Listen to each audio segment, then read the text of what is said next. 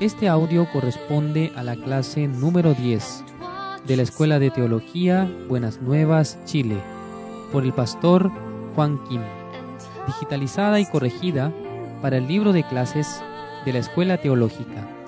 Lee a continuación Evangelista Christopher Muñoz. Buen día. Busquemos la palabra de Dios. Hebreos capítulo 8, desde el versículo 1 al 3. Ahora bien, el punto principal de lo que venimos diciendo es que tenemos tal sumo sacerdote, el cual se sentó a la diestra del trono de la majestad en los cielos, ministro del santuario y de aquel verdadero tabernáculo que levantó el Señor, y no el hombre, porque todo sumo sacerdote está constituido para presentar ofrendas y sacrificios, por lo cual es necesario que también éste tenga algo que ofrecer. Analicemos la palabra que acabamos de leer. En los versículos 1 y 2 dice, Ahora bien, el punto principal de lo que venimos diciendo es que tenemos tal sumo sacerdote, el cual se sentó a la diestra del trono de la majestad en los cielos, ministro del santuario y de aquel verdadero tabernáculo que levantó el Señor y no el hombre. Hablemos sobre el sumo sacerdote. Sabemos que él debía trabajar de pie día a día en el tabernáculo de reunión. Sin embargo, el sumo sacerdote celestial, nuestro Señor Jesucristo, terminó su trabajo hace más de dos mil años atrás y ahora se encuentra a la diestra de Dios. Por medio de la obra de Jesucristo, Él consiguió la perfección, la justificación y la santificación de todos los seres humanos. En el versículo 2 dice, aquí el verdadero tabernáculo que levantó el Señor, y no el hombre. Lo que quiere decir que el tabernáculo de reunión existe tanto en el reino de Dios como en la tierra. Dios mandó a Moisés a construir su templo, que es el tabernáculo de reunión terrenal. Por ello, se establecieron sacerdotes, los cuales sólo podían ser descendientes de la tribu de Leví, y sumos sacerdotes, que eran sólo descendencia de Aarón. Estos sacerdotes trabajaban diariamente para limpiar el pecado de Israel, matando ovejas y haciendo holocaustos. Adicionalmente, una vez al año, el día 10 de julio, el sumo sacerdote entraba al lugar santísimo con la sangre de un macho cabrío y la salpicaba siete veces sobre la tapa del arca del pacto de Jehová, y así limpiaba los pecados cometidos por el pueblo durante todo un año. Hebreos capítulo 8 muestra que Jesucristo es el sumo sacerdote celestial, y tal como los sacerdotes terrenales, debe presentar ofrendas y sacrificios. Veamos el versículo 3. Porque todo sumo sacerdote está constituido para presentar ofrendas y sacrificios, por lo cual es necesario que también éste tenga algo que ofrecer. Así, en su posición de sumo sacerdote celestial, Jesucristo se ofreció a sí mismo como sacrificio. Veamos Hebreos capítulo 10, versículo 5. Por lo cual, entrando en el mundo dice, Sacrificio y ofrenda no quisiste, mas me preparaste cuerpo. Aquí se hace referencia al cuerpo del Señor Jesucristo, libre de pecado. Jesucristo es el único que cumple los requisitos necesarios para convertirse en Salvador porque sólo Él en todo el mundo, de manera excepcional, no posee pecado. Sin embargo, todos los hombres del mundo nacen con un corazón contaminado, pues por Adán heredaron el pecado y la muerte. Al nacer, cada ser humano ya es pecador.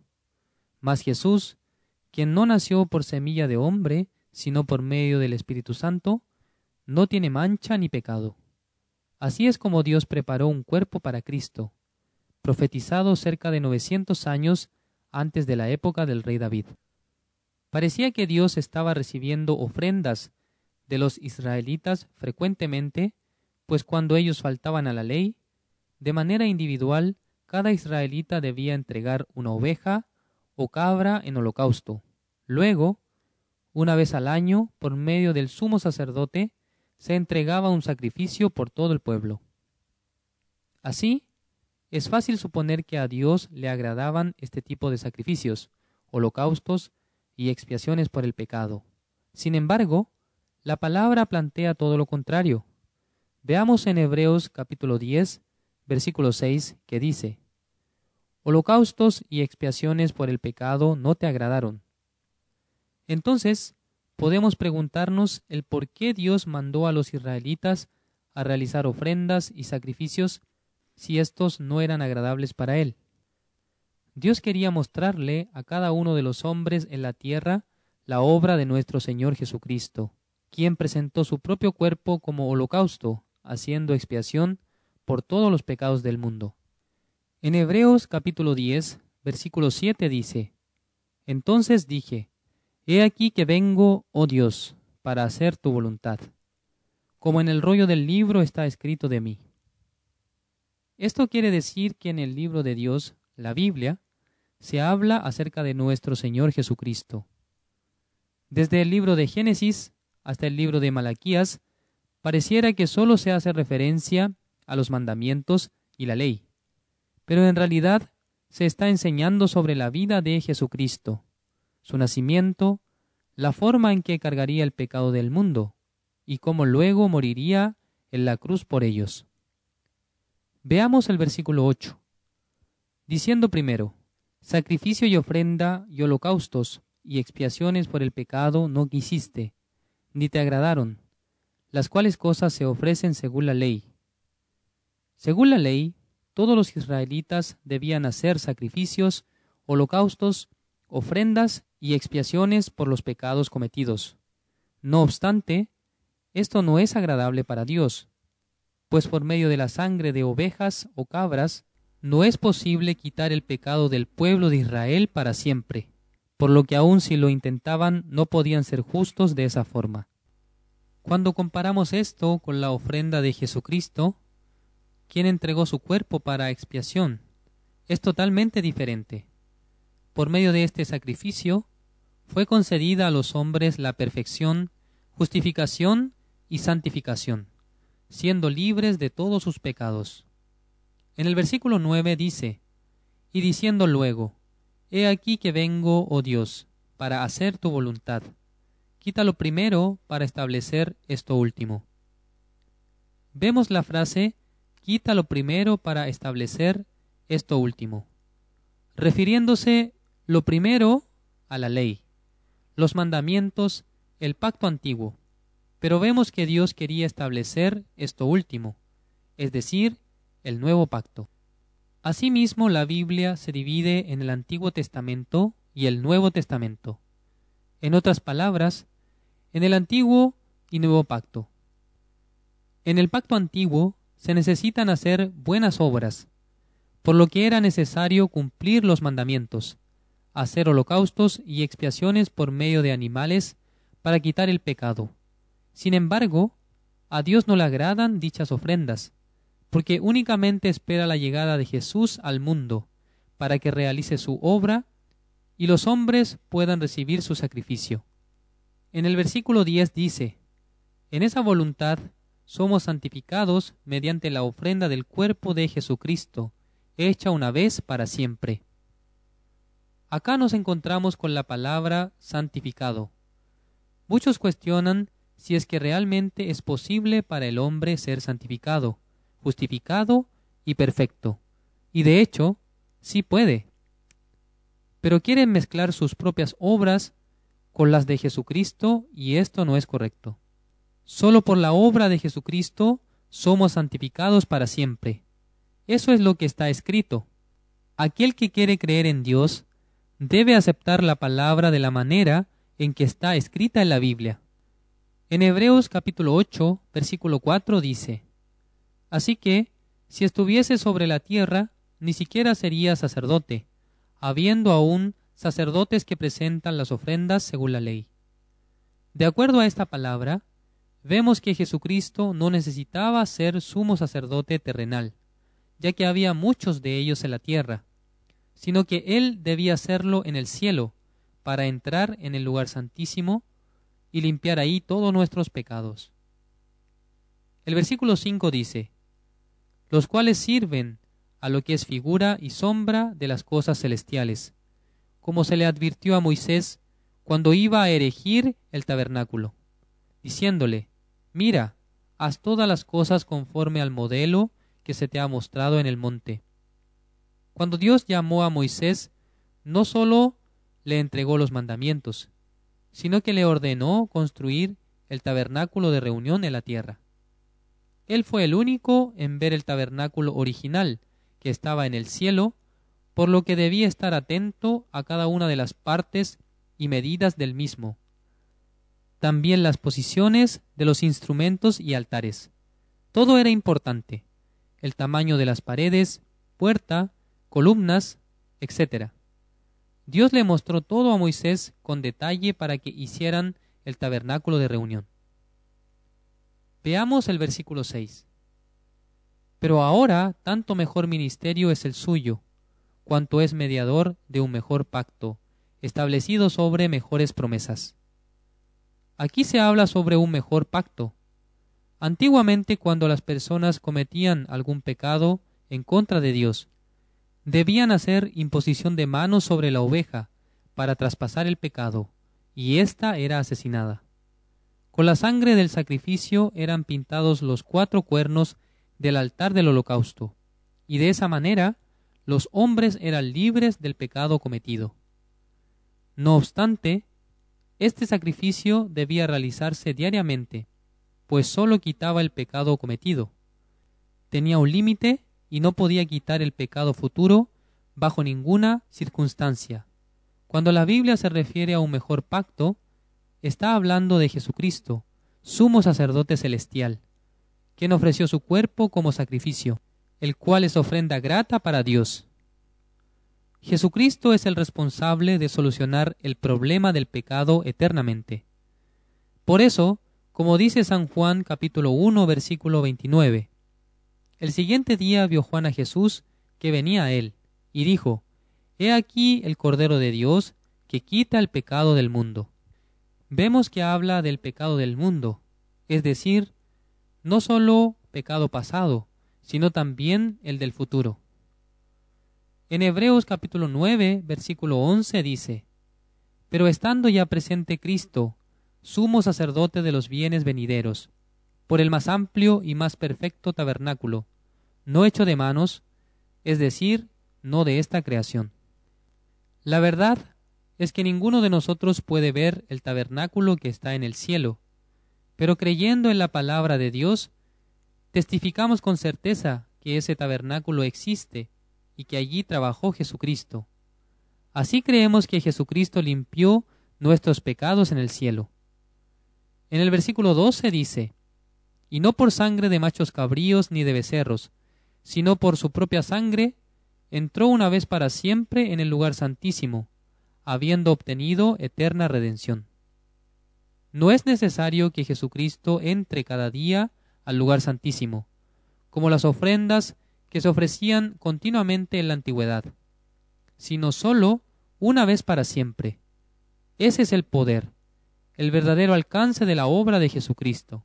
Él pagó por nuestros pecados de manera permanente delante de Dios, logrando la redención eterna, sin importar si las personas lo creen o no, o si cometen pecados o no. Eso no influye en nada, pues lo que cuenta es solamente la obra de Jesucristo. Sabiendo esto, ¿quién puede recibir la salvación? Algunas personas podrían decir que si Jesucristo limpió todo el pecado, entonces todas las personas del mundo fueron redimidas y por ende salvas. Pero no es así, sino que todos aquellos que creen que Jesucristo limpió su pecado eternamente, esta fe les es contada por justicia. Solo por el Evangelio puede ser manifestada la justicia de Dios. Por eso es que debe hallarse la fe en el corazón de cada uno de los hombres para salvación. Debemos establecer la diferencia entre la justicia del hombre y la justicia de Dios.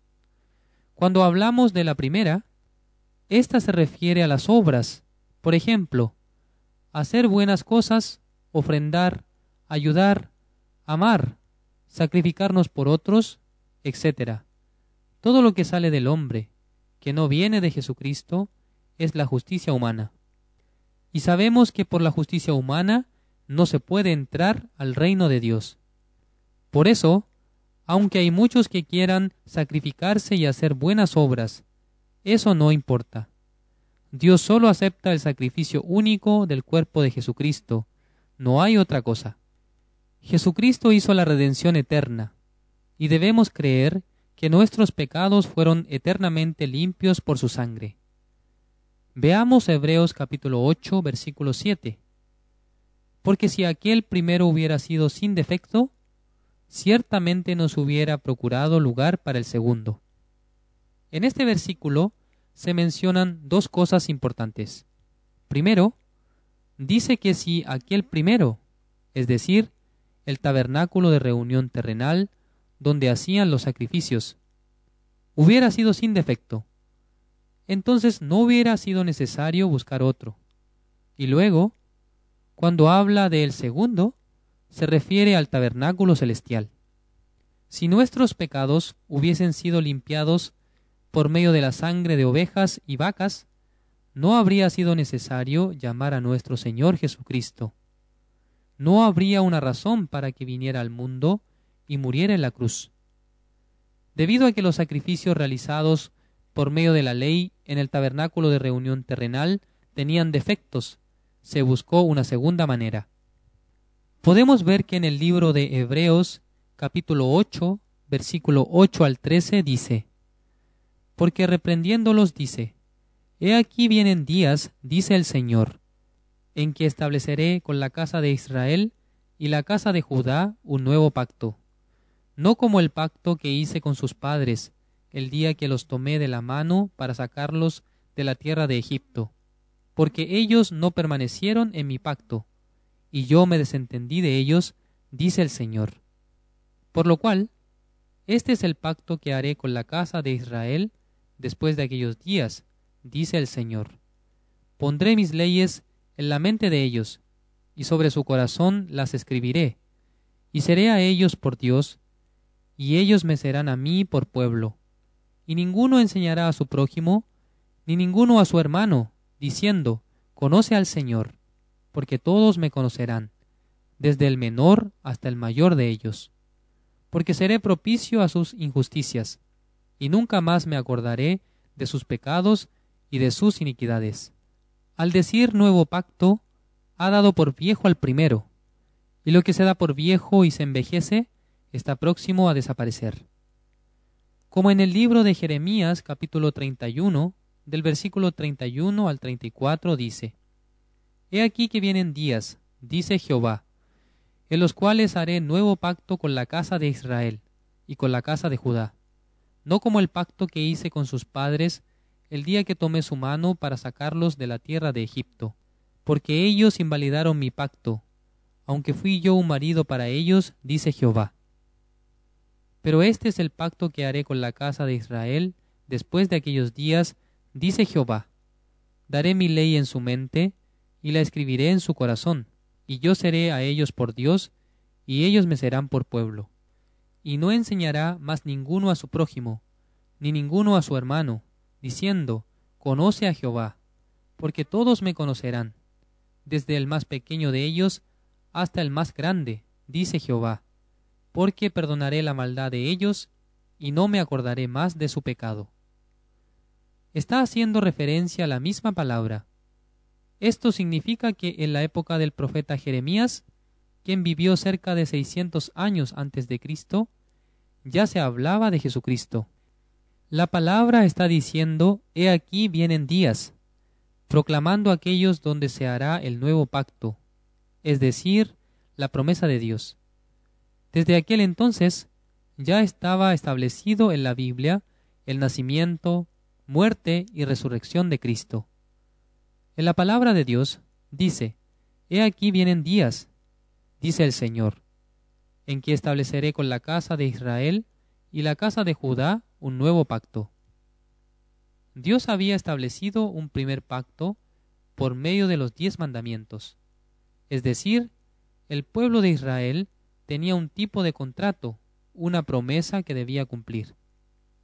Jehová envió a Moisés para que le preguntara a los israelitas si podrían cumplir las leyes y ellos respondieron que lo harían. Por eso Dios les entregó los diez mandamientos. Sin embargo, el día en que Moisés descendió con las dos tablas de piedras que tenían los mandamientos escritos por el dedo de Dios, el pueblo había levantado un becerro de oro y lo adoraban como a un ídolo. Aquel día murieron tres mil hombres, pues habían quebrantado el mandamiento y el pacto. Desde la época de Moisés hasta la época del profeta Jeremías, nadie pudo cumplir los mandamientos de Dios. Por eso, él tomó la decisión de hacer un nuevo pacto. En el pacto antiguo, para ser justo, salvo y obtener la vida eterna, era necesario cumplir los mandamientos, y se debía hacer buenas obras. Es por ello que el enfoque de este pacto estaba centrado en lo que hacía el hombre. Los intérpretes de la ley enseñaban a los israelitas que debían cumplir los mandamientos para obtener la vida eterna. Sin embargo, un día, un intérprete de la ley escuchó que existía el Salvador, por lo que fue a Jesús. Veamos el libro de San Lucas capítulo 10, del versículo 25 al 27. Dice, Y he aquí un intérprete de la ley se levantó y dijo, para probarle, Maestro, ¿haciendo qué cosa heredaré la vida eterna? Él le dijo, ¿qué está escrito en la ley? ¿Cómo lees? Aquel respondiendo dijo, Amarás al Señor tu Dios con todo tu corazón, y con toda tu alma, y con todas tus fuerzas, y con toda tu mente, y a tu prójimo como a ti mismo. El intérprete de la ley, al leer e interpretar los mandamientos, pensó que si una persona puede cumplir la ley de Dios, podrá obtener la vida eterna. Pero en realidad, ningún hombre puede ser justificado por su obra. Eso es lo que explica la Biblia. Por esto es que Dios creó un nuevo pacto. Así que la única manera de obtener la vida eterna, la salvación y el perdón de los pecados es por medio de Jesucristo.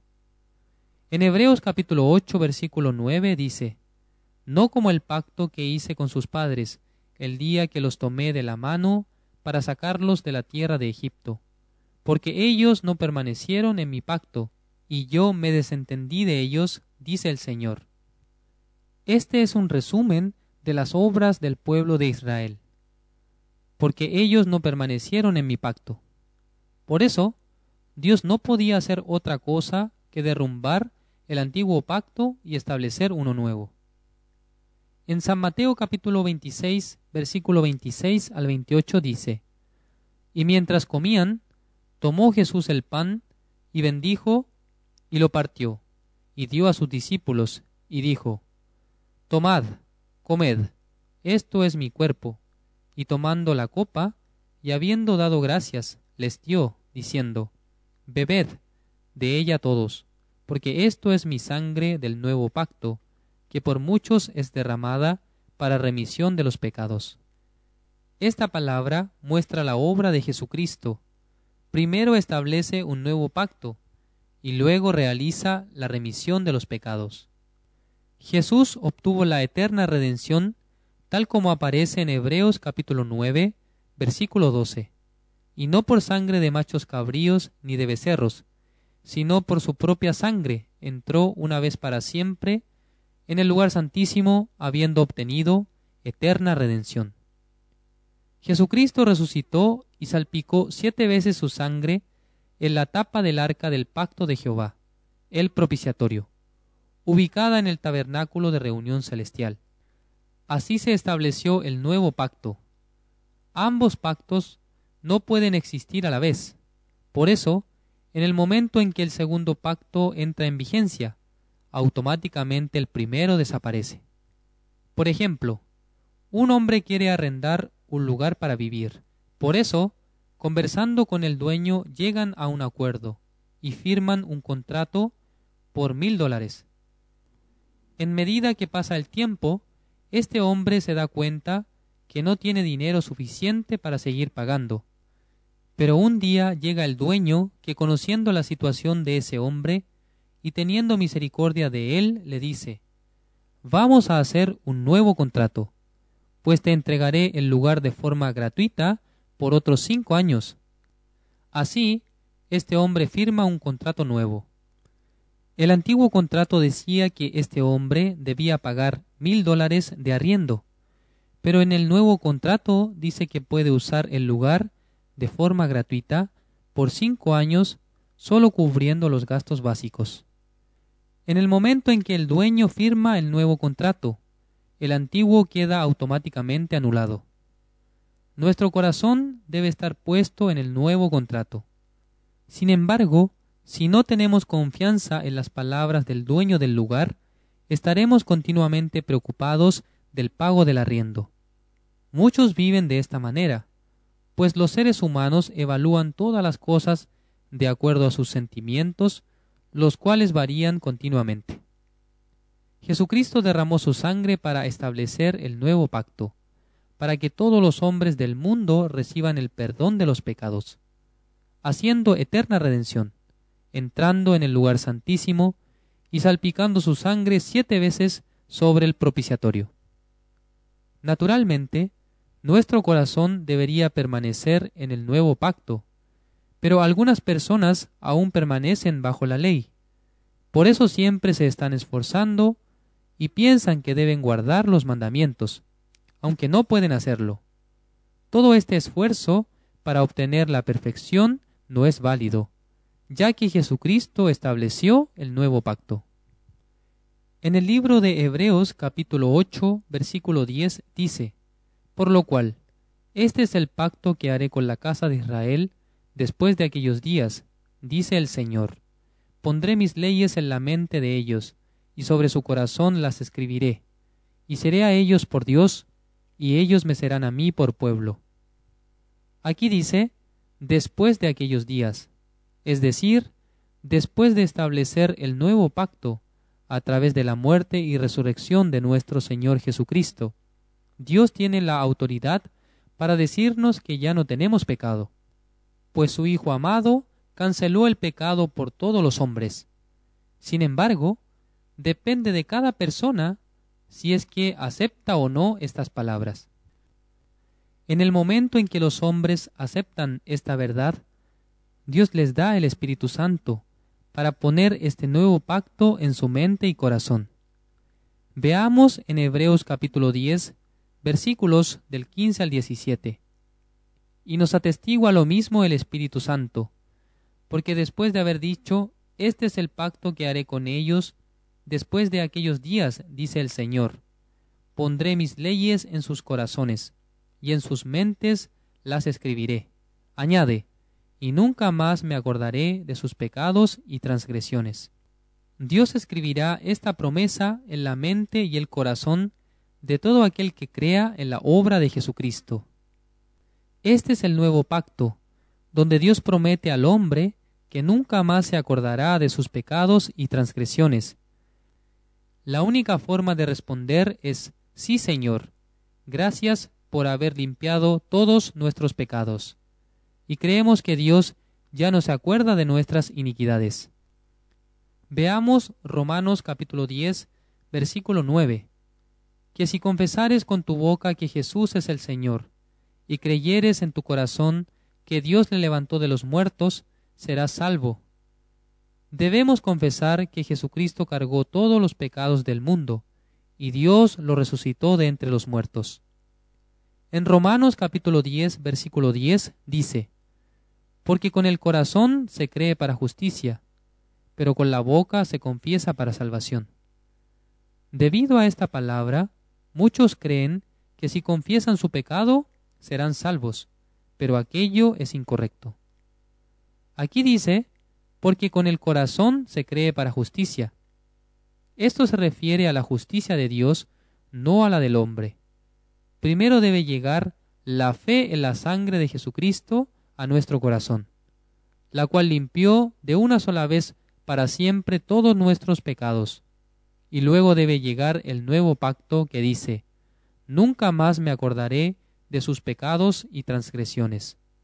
En aquel momento, en el fondo de nuestro corazón, llega la justificación, la santificación y la perfección de Jesucristo, pues Él hizo todas estas cosas por medio de la ofrenda de su propio cuerpo.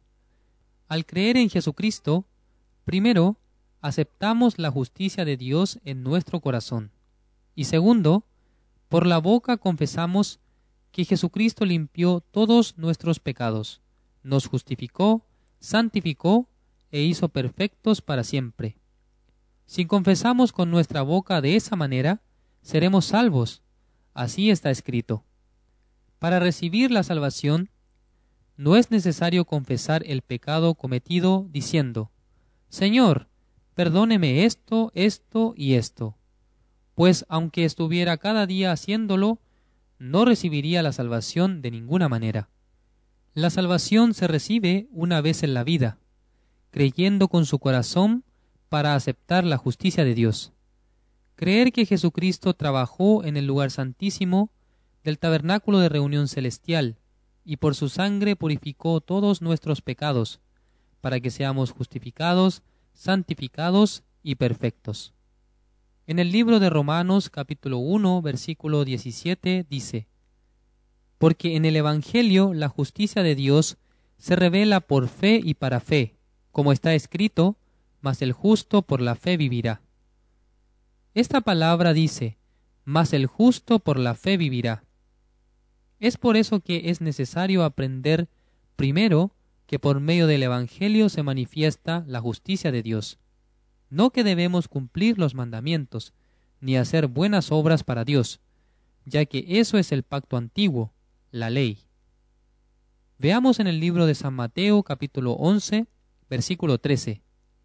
Porque todos los profetas y la ley profetizaron hasta Juan. Según la explicación de nuestro Señor Jesucristo, desde Moisés hasta Juan el Bautista se extendía el tiempo de la existencia de la ley y los mandamientos. Por eso, Jesús decía en San Mateo capítulo 26, versículo 27 y 28. Y tomando la copa, y habiendo dado gracias, les dio, diciendo, Bebed de ella todos, porque esto es mi sangre del nuevo pacto, que por muchos es derramada para remisión de los pecados. Nuestro corazón debe permanecer en el pacto nuevo. Estando allí, cada día recordaremos en nuestra mente y corazón la promesa que aparece en Hebreos capítulo 10, versículo 17. Añade, y nunca más me acordaré de sus pecados y transgresiones. Por último, veamos Romanos capítulo 8, versículo 1. Ahora pues, ninguna condenación hay para los que están en Cristo Jesús, los que no andan conforme a la carne, sino conforme al Espíritu. Existen dos opciones. Una es andar conforme a la carne y la otra conforme al Espíritu. Una persona que quiere cumplir los mandamientos y desea ser justo, santo y perfecto por su propia obra, nunca podrá lograrlo. Pero por la obra de nuestro Señor Jesucristo, los que andan conforme al Espíritu no tienen condenación.